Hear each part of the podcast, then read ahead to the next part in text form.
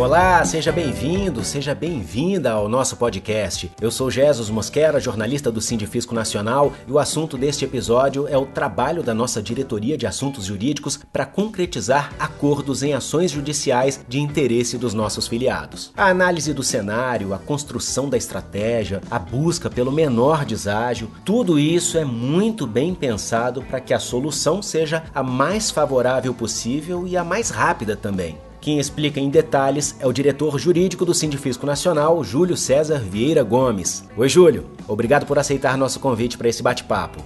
Ô, Gés, eu que agradeço. Gente sempre fica feliz com a oportunidade de poder esclarecer as dúvidas dos nossos filiados. Muito obrigado. No direito brasileiro, nos diversos tribunais do país, a gente observa uma tendência a se realizar e incentivar acordos. É isso mesmo?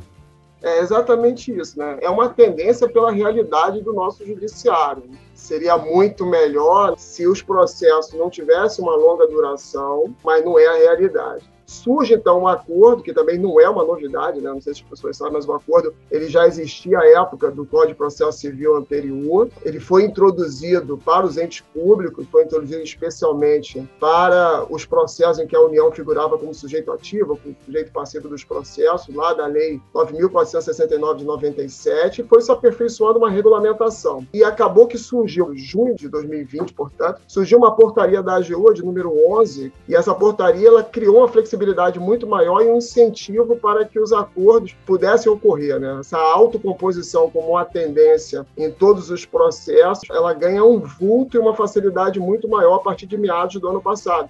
Lógico que o Sindifisco já faz tempo, desde 2019, já tinha esse projeto de buscar essa alternativa junto à AGU. Antes de sair alguma portaria da AGU que facilitava, a gente já sabia que haveria essa tendência.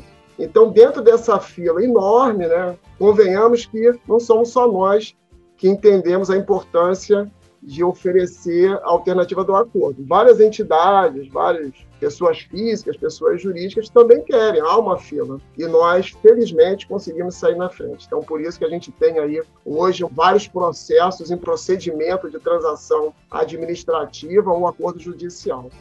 No acordo, como fica a situação do escritório de advocacia que patrocina a ação? Porque o deságio interfere né, nos honorários, o escritório pode preferir ir até o final em vez de negociar. É aí que entra a contratação de um escritório especializado em acordo, negociação.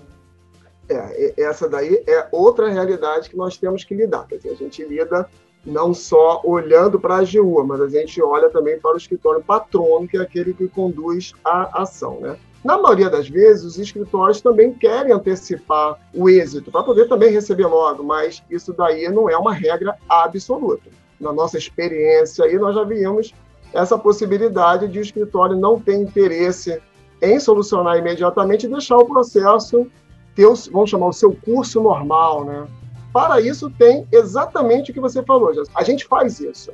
Então, esse processo de negociação com a AGU exige uma especialização e uma experiência no trato com a outra parte, tem escritório especializado com isso, mas também convenhamos que esse escritório ele passa a ser aquele que vai melhor defender os interesses do sindifisco nacional quando ocorre um desinteresse do escritório com um acordo em função de uma perda de, de honorário. Então, a gente tenta, sempre tenta buscar o melhor para o filiado e garantir com segurança que seja o melhor acordo, ele aconteça, e para isso a gente coloca aí nesse processo de negociação um escritório que tem dado certo. Quando o sindifisco busca um acordo, ou até mesmo quando conclui que o acordo não vale a pena, o filiado é obrigado a concordar e aderir? Não, de jeito nenhum. O acordo, né, o, o Jesus, ele é uma alternativa. Cada um sabe das suas necessidades, das suas expectativas, são necessidades diferentes, cada um é um indivíduo, é uma pessoa. Então pode ser interessante para um filiado nosso ele antecipar a solução de um litígio Agora, não há prejuízo nenhum para os demais. O processo ele vai ter o seu curso normal para aqueles que se mantiverem lá discutindo o processo. Não há prejuízo algum. A AGU, independentemente de existir ou não um acordo proposto por ela ao Sindifisco Nacional, ela vai conduzir manuseando e recorrendo de tudo que ela entender que deva recorrer. Isso daí nem mais e, e nem menos. É a função dela republicana. Então não há nenhum prejuízo para quem não adere ao acordo e há benefício dentro de uma realidade pessoal para quem adere ao acordo. Então ninguém está perdendo e, e muitos saem ganhando. Então é uma alternativa interessante. Qual a importância do SAD, o Sistema de Adesão às Ações de Execução, que está lá no portal do jurídico do Sindifisco Nacional? Então, nós pensamos em desonerar ao máximo o nosso filiado, que até então tudo ele fazia via correios, né, com documentos assinados, mandando em envelope, a gente recebia, processava. Então, o que a gente fez? Nós lançamos o SAD, que ele faz todo esse processo de uma forma muito mais segura, racional e rápida. Se não fosse esse SAD, né, que foi planejado aí desde final de 2019, a gente certamente não conseguiria o que nós estamos fazendo hoje. Hoje nós estamos com dois processos, já com termo de acordo individual para assinatura, que é o 3,17 daqueles que são egressos da, da Receita Previdenciária, a GIFA também, e nós estaremos incluindo aí para os próximos dias, aí talvez próximas semanas, a licença prêmio por assiduidade e o auxílio creche, tudo isso só é possível dentro do tempo necessário porque a gente tem um sistema automatizado e racional para lidar com a operacionalização do acordo. Né? Então, realmente foi um ganho expressivo.